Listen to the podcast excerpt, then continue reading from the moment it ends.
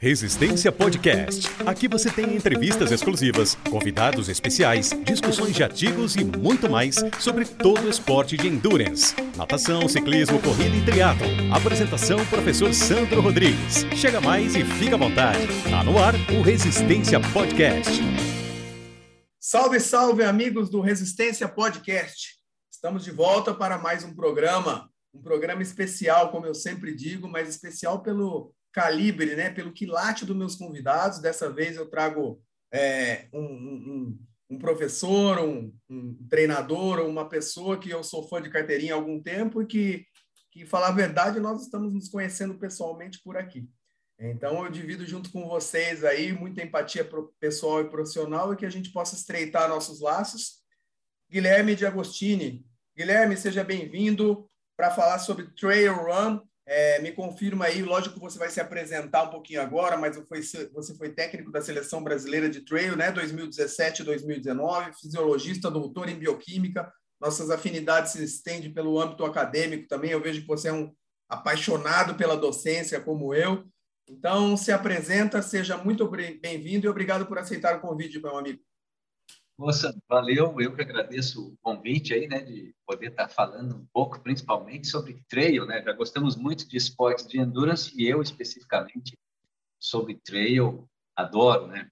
E cara, eu sou natural, por incrível que pareça, natural do Rio Grande do Sul, apesar de morar em Minas desde 1985, cheguei aqui com 15 anos de idade.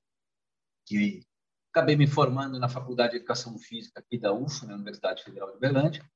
E aí segui esse caminho de fazer mestrado, doutorado, e virei professor da própria universidade como substituto em 1995, então já vai para quase 30 anos que eu dou aula lá, mas como efetivo né, em 2002, então tem 20 anos que eu estou como professor associado 2 da universidade. E dessas disciplinas, que são essenciais, né, porque a gente gosta aí no caso do treinamento. Então, já dei aula de cinesiologia, de biomecânica, mas a minha área mesmo de estudo principal é fisiologia do exercício e treinamento desportivo. E como eu sempre gostei de praticar o esporte de endurance, então a partir de 2000, né, 22 anos atrás, eu iniciei na corrida de aventura, e pratiquei durante oito anos. Nesse meio termo, fiz provas de ciclismo, fiz o Extra Distance em São Paulo, 800 quilômetros por equipe, fiz três Ironmans, fiz dez provas de 60 horas de corrida de aventura, três provas, eram para ser quatro, mas uma não dei conta. Então, três provas de sete dias, né? E aí, estava inscrito para fazer, inclusive, um Ironman, e acabei candidatando, cara, direção da faculdade de educação física da UFO. E acabei ganhando a eleição e não deu para conciliar. E aí eu falei, bom, vou parar com Ironman, mas quero ir para uma prova de endurance que tem um desafio interessante. E aí acabei vendo um relato de um atleta, que também é treinador, o Chico Santos, sobre a Maratona dos Perdidos, né, como uma das provas mais difíceis do Brasil aí. E eu não conhecia essa prova, né? E aí acabei me inscrevendo, e aí conheci uma KTR para treinar para Maratona dos Perdidos, e aí eu mergulhei no mundo do trail. Mas, como atleta amador, sempre preocupado em não ser cortado, passar ali, ser finisher, né? eu nunca tive desempenho grande né? no, no, no esporte, mas sempre fui apaixonado, tentar fazer a coisa certa. E aí, cara, sem comecei a treinar um ou outro amigo, e esse amigo que eu treinava, o Gabriel Paim, hoje um dos treinadores da, da Patismo, ele conversou com o Cleverson Fantasma, que era um atleta de ponta no trail, que eu não podia treiná-lo porque ele não tinha treinador tal, e o Fantasma acabou dando esse crédito para nós, e aí acabou virando no que virou, teve um excelente resultado, e aí isso foi chamando, que é uma coisa curiosa, né? Foram chamando outros atletas e aí eu acabei treinando né, seis atletas diferentes para campeonato mundial adulto de trail, inclusive o Hernani, o Rogério Silvestrinho, o Célio, o René Lara, Diana Belon, né, que são atletas do trail aí que disputaram o campeonato mundial adulto e também fui responsável pela, pelo treinamento aí de cinco atletas da seleção brasileira sub-23 no mundial que teve na Itália. E aí essa foi minha história, foi meio assim, iniciei com um, os outros começaram a me procurar, era foi muito interessante na época. A gente foi crescendo, vai adquirindo dados, né? Isso é importante, ganhando experiência, né? Porque eu falo que nem tudo está no papel. E aí foi importante até para eu criar é, um evento que foi o que eu chamo de TCAD, Training Camp de Alto Desempenho, onde eu já consegui né, trazer para Uberlândia aqui 20 atletas de alto nível na mesma época, fazendo testes físicos e treinos, né? E, inclusive, carnaval do ano que vem, nós teremos a quinta edição desse evento, mas agora lá na, na Pedra do Baú, lá em São Bento, Sapucaí, e que já temos mais de 10 atletas da seleção brasileira confirmados no evento. Então, acabou, não sou treinador mais, específico de treino. Na verdade, de treino eu não treino ninguém, treino minha esposa para Ironman, né? Mas virei o que eu chamo analista de desempenho. Então, na verdade, eu analiso provas, analiso resultados testes dos atletas e tento dar um direcionamento, vamos dizer assim, no programa de treinamento. Isso aí.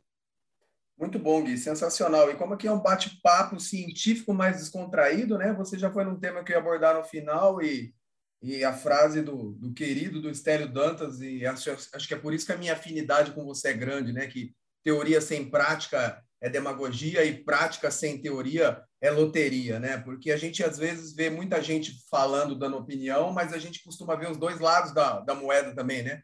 O cara que escreve muita coisa, pesquisa, mas está com a barriga lá sentada encostando o umbigo na, na, na, na mesa, tomando Coca-Cola e, e não pondo na prática. E a gente vê o contrário também, né? Pessoas que só praticam e às vezes falta fundamentação e, e, e, e a afinidade nossa surgiu daí, porque eu vejo você assim como eu, nós devemos ser contemporâneos de idade, os cabelos brancos que, que nós estamos vendo aqui, que não, não nos deixam mentir. Eu nasci em 73, não sei você. 69. Mas, olha aí, ó, você ganha ainda. Mas é isso, eu vejo você, a gente, independente do nosso cabelo branco, ou do, do pace, ou da. A gente está sempre sentindo que o nosso atleta vai sentir ali, né? né Gui? Então, assim, até hoje você você pratica, você estuda, é doente como eu por, por dados, por informações, mas também vivencia e sente o que é super importante os treinadores sentirem a hora que for pedir para o seu aluno, atleta, fazer alguma coisa, saber o que eles estão sentindo, né? Não, é, cara, é, eu não consigo é até um talvez um vício nosso, né? mas nós não conseguimos interpretar de forma diferente. Eu creio o seguinte: quanto mais conhecimento nós tivermos, logicamente melhor, nós temos mais ferramentas para resolver os problemas.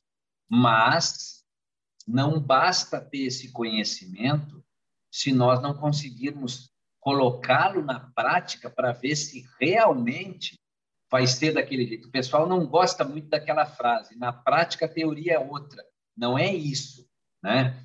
Mas as pesquisas são realizadas muitas vezes num ambiente favorável para a pesquisa e que tem que ter todo aquele controle, mas na prática é, não é bem assim. Um exemplo que eu gosto muito de falar é o tal da equalização do tempo isso meio é revoltante para mim em pesquisa, quando as pessoas falam assim: ah, então foi comparado, vou inventar aqui, é, oito estímulos de dois minutos com três de intervalo, então são cinco minutos, vezes oito, quarenta.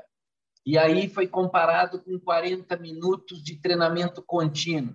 Cara, não é que ninguém treina 40 minutos de contínuo, mas na prática o cara treina 100, 120 minutos, pode ser até 150, duas horas e meia de treino contínuo, é uma coisa normal em atletas de maratona. Mas uma hora e meia de intervalado ninguém faz. Então eu não posso comparar ao mesmo tempo. E eu quero ver o resultado da realidade, que é o que a pessoa treina. Então, quanto isso a gente não tem esse dado. Praticamente não tem uma pesquisa que compara. Quando fala, como é que vai comparar coisa diferente? Bom, a, a vida é diferente. Então, essa é uma das grandes coisas que eu coloco que realmente nós temos que, que ter as duas coisas. E a prática nos ensina muita coisa, a prática nos ensina a sentir. E por incrível que pareça, os cientistas do esporte, eles são contra né, o sentimento. Eles falam, eles, eles, eles falam, não, eu senti, cara, tá certíssimo, cara. A maneira de nós nos integrarmos com o mundo são o sistema das sensações, seja ele visual, auditivo, tátil, né? mas é a sensação. Então não tem como levar a sério. Eu, na verdade, não levo a sério um cientista teórico. Sendo bem sincero. Perfeito, Gui. É, já vi que se seu papo tiver bom aqui, se seu tempo tiver bom aqui, já vi que vai, vou transformar isso aqui em dois episódios. Como disse meu pai, estava mais na cara que nariz. Qualquer coisa a gente transforma dois episódios de 30 minutos aqui, que quando o papo é bom. Perfeito, Gui. Também concordo, concordo com isso. E, e a gente vê muito disso por, por aí, porque assim, a carga interna nada mais é do que o sentimento também. Lógico que tem as respostas fisiológicas, mas ela vem pelo sentimento. Isso é a carga interna. Carga externa, o próprio nome já diz, é uma coisa externa que pode, entre aspas, dar certo ou não, não é, Gui? Exato. Então, isso acaba sendo importante porque essa regulação, vamos pensar já falando de performance, essa regulação da performance, ela é baseada em sentimento. Hoje, numa, numa reuniãozinha de manhã com meu sócio ali do Instituto Endurance, né, o Dinei, eu perguntei para ele sobre isso. Dinei, nós vamos fazer um exercício 100% controlado. Nós estamos na potência de 200 watts, nós estamos num lugar que o vento não está influenciando. A 36 por hora na bicicleta, então 200 watts, 36 por hora, frequência cardíaca estabilizada de 140, é, cadência bonitinha na bike de 90 RPM, mas éramos para estar tá com uma sensação de esforço 6 e estamos 7,5. Você vai diminuir todas essas variáveis mecânicas e fisiológicas ou você vai mantê-las e deixar a sensação estourar? Você vai diminuir e vai seguir a sensação. Então, o sentimento, nesse caso, acaba sendo o mais importante. Sensacional, sensacional, é perfeito. E assim, a gente já já está encaminhando, nem introduzimos o assunto que é o trail, mas faz todo sentido com, com a temática, né? É, eu estudo outras coisas, eu também sou do triatlon, das provas de rua, e por isso que eu te chamei aqui. Então, começa explicando para os nossos ouvintes, assim, qual a diferença de trail para corrida de rua, entre aspas, se é só o, é a altimetria, é o asfalto, é o terreno, quais as provas oficiais de trail? Introduz o trail brevemente aí para a gente, por favor, Gui. Ótimo. Então vamos lá, apesar, apesar da definição de trail running, corrida de montanha, não está bem definido ainda, o pessoal não sabe dizer, por exemplo, se a Uphill Marathon lá do, da X3M, né, ou a, ou a Maratona do Rio do Rastro, agora com outros organizadores, o que que aquilo é, se é corrida de montanha, se não é corrida de montanha, trail não é, né? Porque o trail tem que ter uma, uma, um percentual de prova off-road, vamos dizer assim. Mas, independente disso, para nós treinadores, vamos colocar assim, a diferença que interessa, ela é principalmente no piso. É lógico que a gente fala, corrida de montanha tem que ter uma montanha. Se tem uma montanha, tem subida e tem descida, né? Porque eu tenho que chegar, subir e descer a montanha, vamos dizer assim.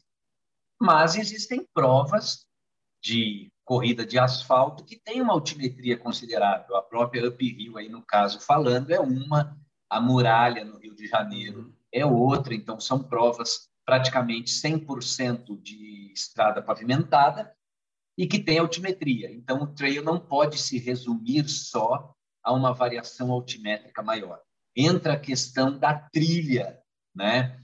do caminho em estrada de terra e no caminho que tem, vamos dizer assim, é, piso irregular, raiz, é, pedra, cascalho. Então, não é obrigatório, tem lugares que só tem o cascalho, por exemplo, a Serra da Canastra, nossa, aqui perto de onde eu moro, a prova lá é estradão ou trilha de cascalho. Então, praticamente não tem barro, não tem nenhuma raiz, é um cerrado liso para correr limpo, a não ser pedras irregulares.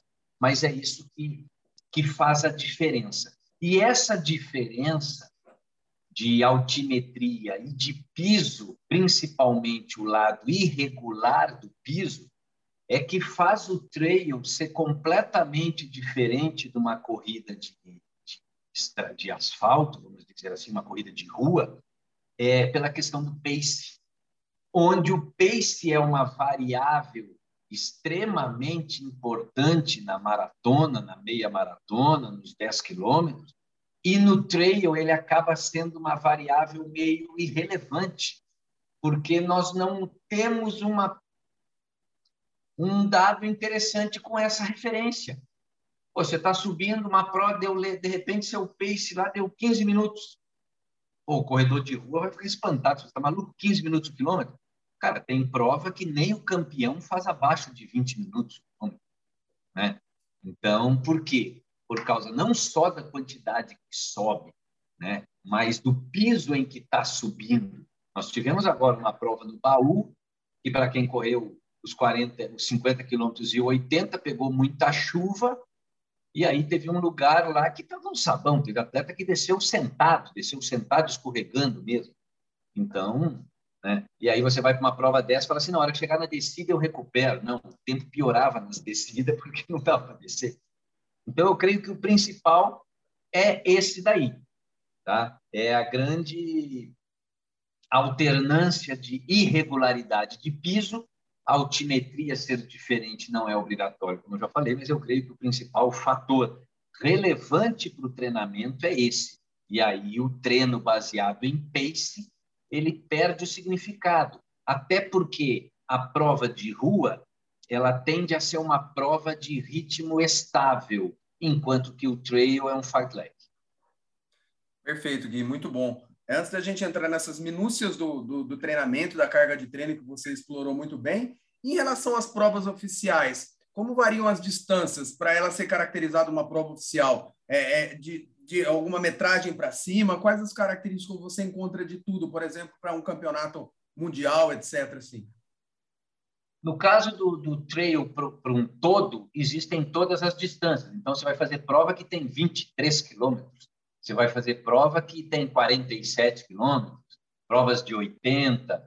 Então, tem todas as, as distâncias que talvez é onde o cara conseguiu ligar o ponto da chegada, da largada até a chegada. Por exemplo, na a prova mais famosa do mundo, lá, a Maratona do Mont Blanc, que tem várias distâncias, então, tem distância que tem 56. Por quê? Porque larga de uma cidade chega na outra e isso tinha 56 quilômetros de distância. Basicamente, é isso daí. Agora, oficialmente, agora que o trail entrou para a IAAF, então é um esporte, é uma modalidade oficial do atletismo, né? O campeonato mundial agora sediado via IAAF tem três distâncias, né? É lógico que eles trabalham com uma amplitude, mas na média é 12 quilômetros, 50 quilômetros e 80 quilômetros. É lógico que os 50 varia de 40 a 50. O último mundial, por exemplo, em Portugal, teve 42 quilômetros. Então, eles trabalham com uma certa faixa de distância vertical e distância horizontal, o que cria o tal do quilômetro esforço, né? Que eles utilizam isso no trail que cada metro que você sobe também se soma na frente como quilômetro, vamos dizer assim, né? a centena. Então, para cada 100 metros que você sobe, é como se tivesse corrido um quilômetro para frente, alguma coisa assim. Perfeito, Gui, muito bom. Então, agora voltando à temática da carga de treino, que a gente já deu a, você já deu a letra para a gente do, do pace, da regularidade das provas de rua e da irregularidade tanto do terreno quanto da velocidade, né?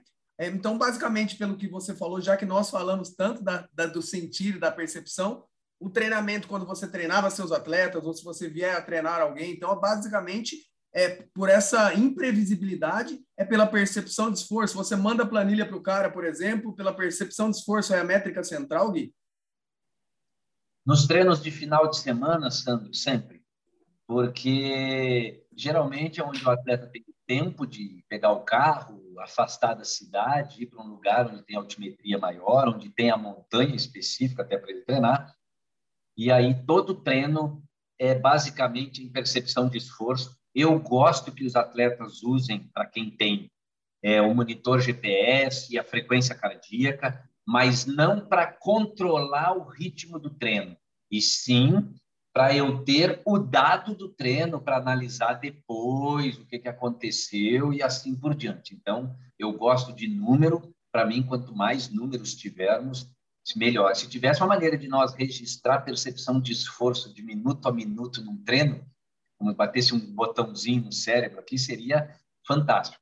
Durante a semana, como geralmente os treinos são na cidade, nas avenidas, parques, até pista de vez em quando, que eu gosto muito que atleta de treino também faça treino intervalado, aí eu prescrevo, né, os treinos é baseado em pace. Aí já seria assim os treinos. Eu gosto dos apesar de eu prescrever em três domínios, eu gosto dos três ou quatro domínios ali, né? Então, moderado, pesado, severo, extremo. E aí eu gosto de ó, treino intervalado, é, por exemplo, dar um exemplo do fantasma, 3 e 5, 3 por quilômetro aí com 3 minutos de intervalo, ou o próprio treino de zona 2, 3 e 30, o mesmo quilômetro, só que agora 30 segundos, 45 segundos de intervalo. Então, também prescrevo esses treinos e, logicamente, os, os longões de rodagem aí, mas tentar é, seguir o cronômetro, mas, ao mesmo tempo, também a, pensa, a, a sensação. Eu falo, olha, você tem que terminar um treino desses podendo correr muito mais que você já correu que eu sou dessa linha, pelo menos. Treino contínuo não foi feito para terminar exausto, né? Então, ó, ah, mas eu vou correr 28 quilômetros, não vou cansar? Não, você vai. Mas... Se Aguentaria correr mais. Exatamente. E no mesmo ritmo. Isso. Entendeu? No mesmo ritmo. Perfeito, Gui. Aí talvez você até já entrou no, no que eu ia te perguntar, mas aí você pode explicar melhor. Então, assim, basicamente para o trail, o teste de campo e os testes laboratoriais, por exemplo, eu ia perguntar se se ele vale meramente como um parâmetro de evolução, né, do que para quantificar a carga, mas assim, você pode usar também esses dados, como você bem disse, para os treinos para dar o passo, por exemplo, que ele faz com controlado pelo pace, é isso?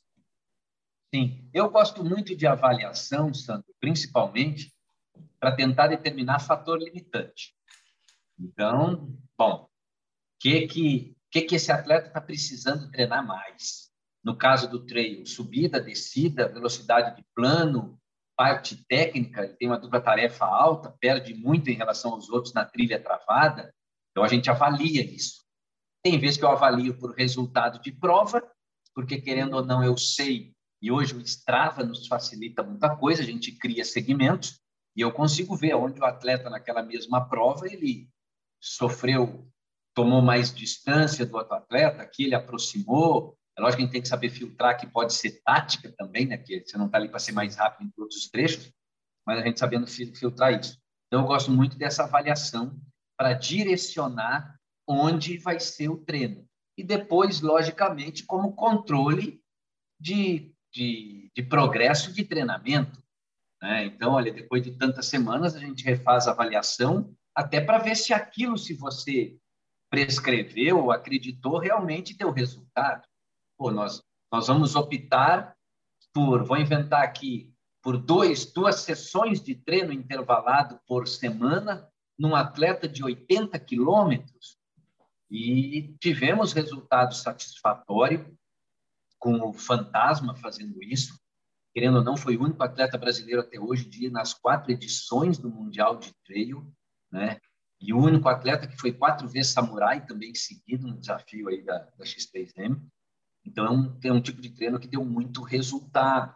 E não era muito normal no treino as pessoas treinarem intervalado, ainda mais duas vezes por semana. Mas eu fiz um misto, né? Eu falei assim, ele é um atleta, como se fosse um atleta corredor de rua durante a semana, e final de semana ele vai para fazer os longos de trilha. E vamos tentar incorporar velocidade. E querendo ou não, no último TK de Uberlândia 2021, que vieram 20 atletas da seleção, aí, como eu falei, teve uma, uma competição de teste, de brincadeira, mas era teste físico, de tiro de mil metros na trilha, no plano e na subida de 10% de inclinação. E esse atleta botou um 2,42 nos mil metros e foi o mil metros mais rápido da seleção. Jesus. Então eu falo assim, olha, deu muito, deu muito resultado a nossa ideia, né? E resultado em prova também. Né? Então, para dizer que, que foi bom. Legal, Gui. Então, assim, também pelo que você está falando dá para a gente fazer uma analogia com o mountain bike, né? Ainda mais com o custo das revisões hoje, o pessoal do mountain bike tem feito exatamente o que você falou, né? É, eu pego uma road bike durante a semana, é porque é mais fácil o acesso e para eu acertar o passo para eu trabalhar com uma, uma variável quantitativa, uma métrica mais física, com uma potência. E aí, o final de semana, eu tiro a, a bicicleta para o mato, para a terra, tiro a mão do bolso também para gastar na revisão e eu faço o treino específico nos, aos finais de semana. Seria algo, algo assim, Gui? É, é, é, bem, é bem isso daí, cara. Eu creio que é, é, é exatamente isso daí. Até porque, assim, é meio irreal, na, onde nós vivemos, com o preço da gasolina, um atleta conseguir fazer treino de trilha cinco, seis vezes por semana. Né? Segundo, até que ponto, caso a gasolina fosse gratuita, é, seria o certo? Porque, querendo ou não, o treino, apesar da competição ser assim, a gente perde um pouco o controle das variáveis. Então, talvez aquele treino em ritmo fixo, em atingir VO2 máximo durante o treino, uma frequência cardíaca numa zona alta de intensidade, é, precisa de um certo controle, de um certo ritmo, né? Vamos dizer assim, né? Aquele bate, aquela, aquela, aquilo que o corredor de rua adora, aquela constância na passada, que é uma coisa que mata o corredor de trail quando ele vai fazer um longo de asfalto, que é ficar, vamos pensar num 21 quilômetros, você ficar 21 quilômetros no mesmo gesto, você não tem desculpa para andar, você não tem desculpa para mudar o, o, ritmo. No trail tem uma árvore, tem uma subida muito forte que você tem que caminhar. Ah, mas se caminhar, você vai cansar do mesmo jeito. Vou, mas muda tudo. Entendeu? O trail, por incrível que pareça, o trail ele é mais fácil que a corrida de rua.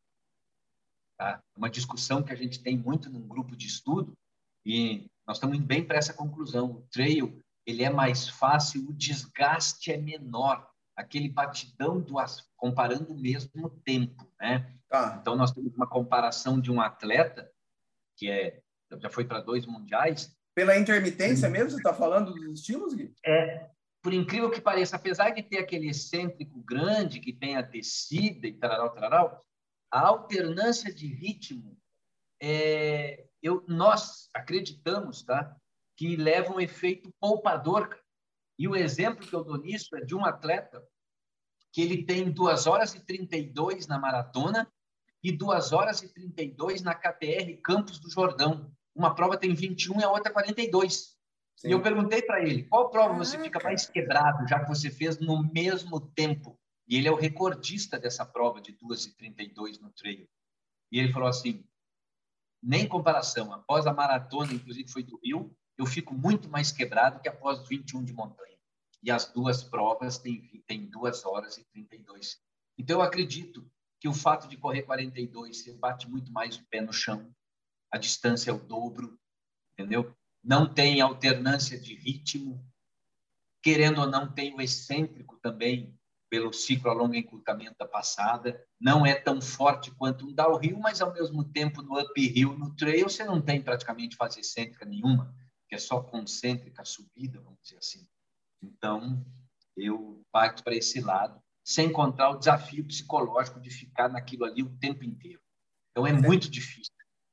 Você é, matou mesmo o que eu ia falar, que nós somos cientistas pragmáticos, às vezes, para a métrica, mas acho que assim, esse fator faz toda a diferença, né? O fator é, é, é emocional e, e, de cabeça ali, que o, tanto é que o grande desafio, por exemplo, da maratona é você ficar ali girando, às vezes, quantas vezes nós que vivenciamos, acabamos de falar isso, a prática a teoria, Quantas vezes a gente chega, o treino até dá, mas a cabeça não aguenta mais. Fala, não, chega, não quero mais ficar aqui, para mim acabou. Não, e aí, e, né? E o trail, eu acho que, a, a, a, paisagem, o astral, a mudança de, de, paisagem, de desafios dentro da própria prova, acho que faz um bem danado para a cabeça, né? Até pelo perfil do, dos praticantes, acho que já fica claro isso, né, Gui? Fala um pouquinho não, da diferença não. de perfil. E concordo 100% também com outra coisa, cara, que é aquilo que a gente é, Qualquer um de nós vai, eu creio que vai concordar com isso. E querendo ou não, apesar de ser 2 horas e 32 no caso desse atleta específico, as 2 horas e 32 no trail passaram muito mais rápido que na maratona. Então, isso é igual você fazer uma hora de, de rolo, já que você é do triatlo aí, com potência certinho. Pô, você nem tira sua bicicleta de casa para andar uma hora na rua, que parece que passa em 10 minutos na estrada. Agora, em casa, uma hora demora quatro horas para passar. Então, isso também é um desafio psicológico absurdo. Cara. E o trail, logicamente, é favorecido por isso, né? Mudança ambiental, piso muda, você tem que prestar atenção toda hora, diferente da corrida que putz, você vai... É, é, é, é muito mais massacrante psicologicamente a corrida de asfalto.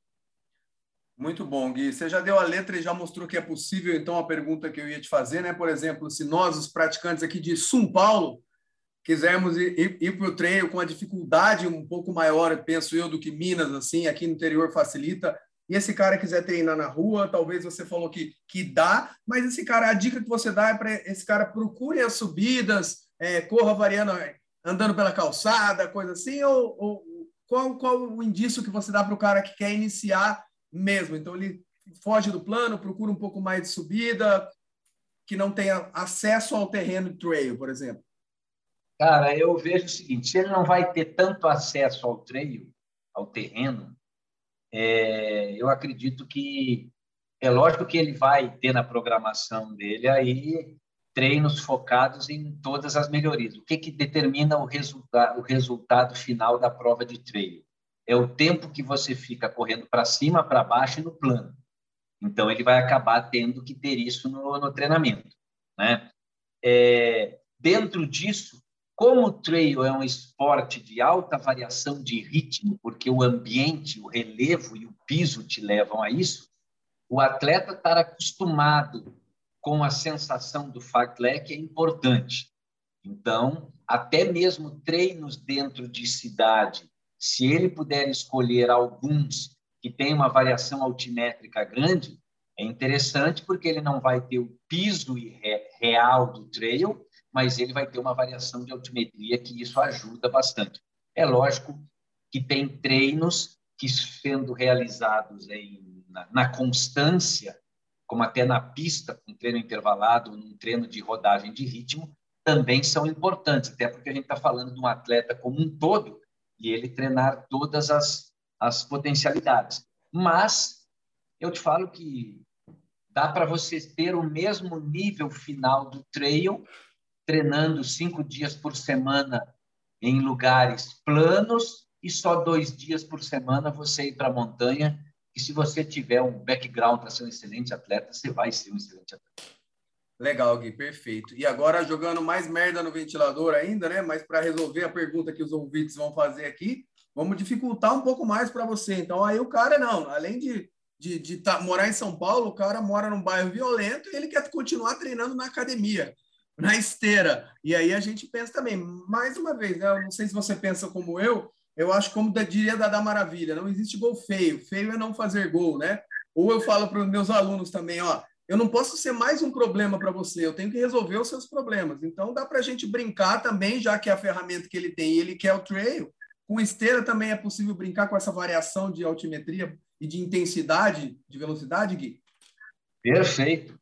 E assim, vou ser bem sincero, conforme for o lugar que a pessoa mora, mesmo que não tenha esses problemas que você colocou, a, a esteira pode ser a solução para ele é, subir grandes subidas, não necessariamente subidas extremamente íngremes, apesar que uma esteira hoje normal, qualquer esteira chega a 15%.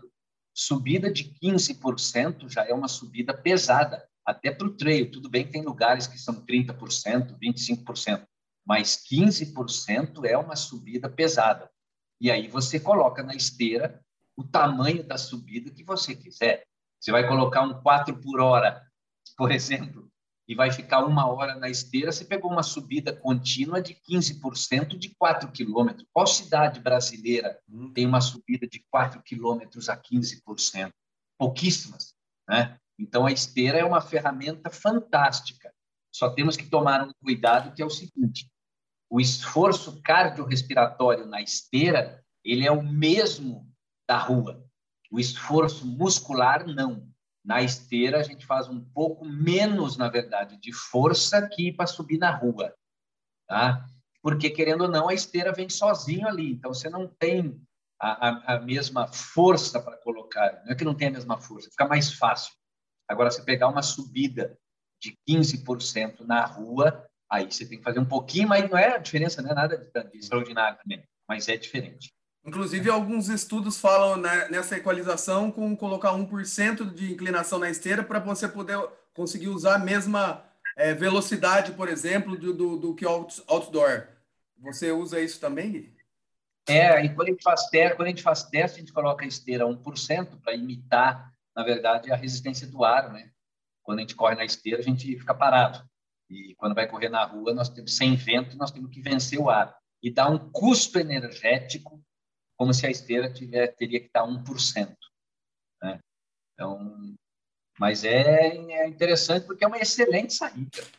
Sensacional. Entendeu? Eu também gosto muito, cara. Apesar da, da mecânica ser outra, resolve muitos problemas, né? Cara, cara o, o, o lado negativo é desprezível perto do tanto que você ganha. Exatamente.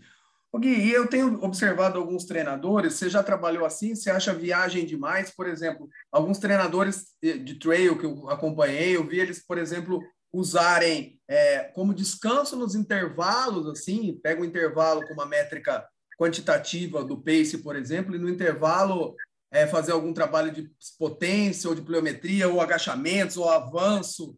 Você usou isso? Corrobora com isso ou não? Cara, é, tem, tem muito essa linha, então existe alguns treinadores que o atleta faz um treino intervalado e no intervalo do tiro o cara faz a fundo, faz avanço, né? É uma espécie de treino concorrente, né? Eu prefiro usar o que eu chamo de treino complexo, inclusive vem de uma pesquisa em corredores, de 5 quilômetros que tiveram uma melhora boa fazendo esse treino de treinamento de força em academia junto com salto. Então, no caso do treino, quando o atleta sai para correr, eu gosto que ele corra. Ponto, né? Não necessariamente os treinos todos fazem com mochila, apesar de, de ter uma corrente que gosta que todo treino de rodagem seja feito com mochila, porque a prova vai ser feita com mochila, mas talvez isso gere um desgaste grande também. Então, eu deixo meio livre o atleta. É lógico que um ou outro treino ele vai fazer, porque, querendo ou não, o cara vai rodar duas horas e meia na montanha, precisa ter água, precisa ter comida, então ele vai ter que levar mochila de qualquer jeito, né? Mas treinos durante a semana eu não sou muito adepto a, a essa realidade tão específica do treino, então eu deixo mais livre.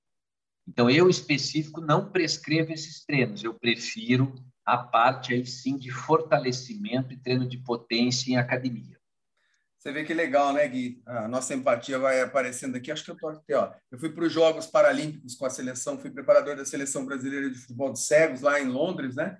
E eu usava uhum. muito esse, essa parte do treino complexo que eu chamava de transferência de carga e agora tem até um nome chique, o pessoal chama de PPA, lógico que não é, né? Potencialização pós-ativação, que é algo parecido assim, mas que, que funcionou e funciona muito bem também. Gui, é, dando mais um passinho, fala para o pessoal que também está interessado em começar, qual a diferença dos equipamentos e custo, assim, porque quando a gente fala em tênis, o que mais precisa além para quem quiser partir para o trail e qual é essa diferença custosa aí entre a rua e o trail em equipamentos e quais equipamentos básicos necessários e os equipamentos mais avançados, se houver? Bom, então primeiro vou dizer o seguinte: a vantagem aí do caso do, da corrida é que é altamente democrático, né? Então, conforme for a distância que você vai fazer, o tênis, o short, a camiseta, você faz aí o mesmo treino. Né? Você pode principalmente para, inclusive, que os corredores de rua fazem muito, né? Correr em estradas de terra. Então, para correr em estrada de terra, você não precisa de um tênis especializado. Mesmo o tênis que você corre no asfalto, você pode correr com ele tranquilamente na terra, não vai escorregar, a não ser que naquela época de chuva e tal, né? Então, esse é um primeiro ponto. Mas é lógico que, como você, à medida que vai entrando para dentro da trilha ou para dentro da montanha, vamos dizer assim, algumas coisas complexas vão mais acontecendo. Então, é, começa a ter, aí sim, principalmente é, em provas, tá? já começam a cobrar um nível mínimo de transporte de água, conforme a distância da prova, você tem que largar com pelo menos reservatório de um litro, conforme a prova, um litro e meio, né? É, algum kit de primeiros socorros, porque querendo ou não, você vai estar num habitat um pouco diferente, num ambiente diferente, então pode estar sujeito ao animal peçonhento, um galho, uma, alguma coisa que pode vir a cortar, então geralmente tem um kit mínimo de, de primeiros socorros, mas isso estou colocando mais em questão de prova. Para treino, ah, existe, ah, vamos pular do, do, do tênis. Pô, a diferença é o solado. Geralmente, para correr na terra, você tem um tênis com mais cravo. Por quê? Para escorregar menos, se estiver molhado, se estiver é, cascalho. O valor de preço, pensando em qualidade, é praticamente o mesmo. Muda um pouco a marca, apesar que a Adidas tem Adidas na, na linha Trail, que tem tênis excelentes, a Nike na linha Trail tem tênis excelentes, New Balance tem tênis excelentes, a Roca tem treinos, que inclusive aqui o povo tem treinos de tênis de trail excelente. E aí a variação de preço é praticamente a mesma se eu estiver conversando no mesmo nível do treino para a rua, do tênis para a rua e do tênis para a terra. Quando a gente corre na rua, praticamente a gente não usa é, colete de hidratação, a não ser que o cara vai fazer um longão num lugar que ele não tem acesso à água. Quando a gente vê algumas pessoas fazendo longo com isso, né? no, na montanha acaba sendo mais obrigatório. É, também é, lanterna de cabeça, conforme for o horário que você vai fazer, você vai fazer um treino que não tem iluminação, né? Na rua você tem sempre ali, conforme você for correr no parque ou não, você pode até treinar à noite que vai ter iluminação artificial da cidade. No caso, nisso que nós estamos falando, nem sempre. Então, tem vezes que a gente vai fazer uma, um treino que inicia de dia e termina de noite, ou começa de noite e termina de dia no amanhecer. E aí uma iluminação, né, a dita headlamp, a lanterna de cabeça, acaba sendo também importante. Como vai pegar muitas subidas, muitas vezes a maioria das pessoas gostam de usar bastão. Não é que a maioria gosta de usar bastão, mas o bastão ele é bem-vindo. Só que isso tudo que eu estou falando acaba encarecendo o esporte porque a lanterna de cabeça tem preço, a mochila tem preço, o bastão tem preço, o lençolzinho de alumínio para proteção, conforme for alguma coisa ali, tem preço. E esses preços aí sim também, Sandro, variam conforme a qualidade. Então, eu tenho bastão de carbono que o par custa mais de R$ 1.500, mas eu tenho bastão de alumínio na Decathlon que eu compro par por 200 reais só que ele pesa um pouco mais, do mesmo jeito que eu tenho um tênis que é mais caro e o um tênis que é mais barato. Eu tenho uma mochila de melhor qualidade, mais leveza, dura mais tempo, que custa R$ 1.200, um coletinho. Mas, ao mesmo tempo, eu tenho coletes de 200, 300 reais que também são excelentes, se, é, vêm para o que se propõe, mas são um pouquinho mais pesados. A hora que você transpira, ele fica mais pesado, não, não evapora tanto a água. Tá. Mas, e aí é como qualquer outra modalidade que os equipamentos têm variação de qualidade e essa qualidade é embutida no preço. Né? Mas o que torna o trail, infelizmente, bem mais caro que a corrida de rua. É lógico que para você que está no triatlon acaba sendo né, uma brincadeira, né? E eu falo muito isso, as provas de trail, elas vêm encarecendo. Mas como eu saí do Ironman e Ficou fui barato. pro treino, eu achava tudo barato.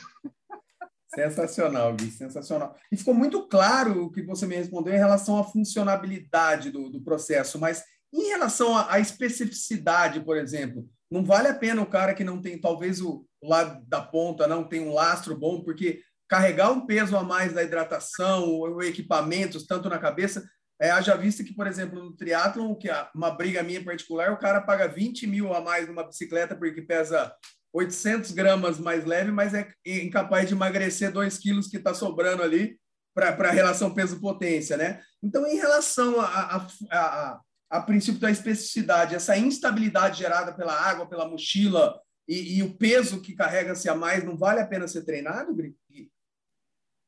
Não vale, eu concordo, concordo com você mas eu creio, e a, e a, e a resposta para essa pergunta de forma exata nós não temos, e nós temos um grupo de estudo que justamente a gente acaba discutindo isso também, é, nós não sabemos quanto o treino tem que ser específico. Então, vamos pensar o seguinte: O atleta vai treinar uhum. seis treinos por semana de corrida. Quantos já é o suficiente para ele fazer com mochila carregada, com água, com kit, mochila de prova, como se eu tivesse lá, vou treinar como se eu tivesse largando para tal peso real. Precisam ser os seis? Por exemplo, um dos, treinadores, dos grandes treinadores que nós temos de trail, ele gosta que até o treino intervalado, muitas vezes, seja feito com mochila. Eu nunca apliquei um treino intervalado num atleta com mochila. Ele tem o argumento dele, eu tenho o argumento meu, não sei quem está certo, mas eu acho que esse, essa informação cientificamente, como a gente iniciou a conversa, vamos dizer assim, nós não temos, entendeu? Esse é um, é um ponto extremamente importante. É igual a gente fala também de bastão, e aí eu concordo com ele. Já que eu vou usar bastão na prova, ele brinca assim, até para ir na igreja eu vou de bastão. Por quê? Porque é uma coisa que você tem que estar realmente acostumado com aquilo ali, não é o nosso natural, né? Então, muda um pouco o processo. Perfeito, Gui. Então, para ir para os finalmente aqui, porque para honrar o tempo que eu combinei com você e, e para ficar um gostinho de quero mais para a gente estreitar, já que a empatia por você pode ter certeza que subiu mais ainda, vamos falar um pouquinho só para fechar sobre o treinamento de força. Eu gosto de trabalhar o que a ciência preconiza hoje, principalmente as manifestações de, de, de força pura e de potência, principalmente, né? são as que têm gerado bons resultados para os esportes de endurance também, mesmo com essa, entre aspas, concorrência, né? E, e, e para o trail, alguma coisa diferente? Como que você usa, como que o pessoal trabalha em relação ao treinamento de, de força é, é, fora da, das pistas, por exemplo? Cara, eu tive é, oportunidade de como eu, eu fui... Na verdade, o motivo que eu fui como técnico da seleção e deixando bem claro que o técnico da seleção lá ele não é treinador. Lá ele tem um papel de técnico, então discute o lado do apoio dos atletas, vamos conversar de tática, mas você não monta treino para ninguém lá. Cada atleta tem seu treinador. Mas eu fui como técnico porque treinei, aí sim eu era treinador, do que foi o primeiro atleta na seletiva, aquela história toda, e acaba levando o treinador. Então, esse foi o motivo. E eu acabei montando o treinamento de força para vários atletas. Né? E eu tenho uma linha que eu gosto muito, apesar de não ter comprovação científica nessa linha, que é que é como se fosse uma pirâmide, como se saísse do menos e vai do menos específico para o mais específico. Então eu gosto de uma linha, por exemplo, vou colocar o final. O auge da pirâmide do, do do neuromuscular, vamos dizer assim, o trail é nós corremos numa superfície irregular ou instável, com uma perna de cada vez e com pouco tempo de contato com o pé no solo. Então, eu chamo isso de potência instável unilateral. Agora, para eu chegar nisso, eu preciso ter coisas anteriores.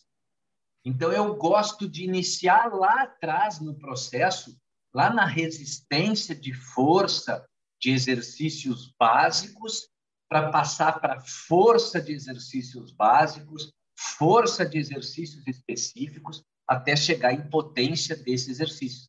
Então, é, nós trabalhamos com isso hoje, até nós temos um, uma sociedade, eu, minha esposa, o Alex, e a esposa dele, que chama Força para Endurance, né? onde nós trabalhamos com cinco fases no treinamento até chegar nessa fase final aí, que é o treinamento complexo para nós, e aí a escolha dos exercícios vai conforme for o princípio da especificidade do gesto, né? Por enquanto estamos trabalhando só com corridas, mas na frente vamos querer chegar até no triatlo e no, no ciclismo, né? Mas dentro disso eu gosto muito dessa linha mas você fala assim, mas por que perder tempo com essa parte inicial, já que, entre aspas, a periodização ondular vem aí dizendo que dá para treinar tudo ao mesmo tempo e você vai melhorar. Eu falo, cara, beleza, mas eu não gosto. Então, eu prefiro o, uma, uma, uma, base bem feita, transferindo para próximo, que transfere. Eu acho que pelo menos gera mais segurança. Não, e além disso, né, Gui, fica fácil conversar com alguém como você, cara. Isso nada mais é, às vezes o pessoal quer arrumar desculpa ou proposta mirabolante, mas assim, isso é um processo didático pedagógico e uma evolução de carga, né? Então, é, assim, é, então, assim, não teve nada mais do que didática, do pedagogia e do que uma evolução crescente da, da carga para a especificidade. Então, não, não, não, tem segredo nenhum, não tem, né? Acho que é simples assim, não é? Concordo, concordo. Facilita muito o controle. Né? Guizão, meu amigo, cara, ó, dois minutos de atraso do nosso combinado, você deve ter compromisso às quatro horas. Cara, muito obrigado de coração, nossa empatia cresceu. Eu queria que você deixasse um recado final para os nossos ouvintes aí. E o seu jabá aí, seus, seus meios de, de, contato, suas redes, fala um pouquinho do Instituto Endurance, se você quiser também. E, e de coração, muito obrigado, cara. Seu jabá e a mensagem final, obrigado de coração, meu amigo. Ô, Sandro, eu que agradeço o convite, para conversar ainda mais com você aí, muito bom, muito bom mesmo. Espero ser mais convidado para nós conversarmos até de outros assuntos, de fisiologia, de treinamento, seja lá o que for, né? Mas muito bom.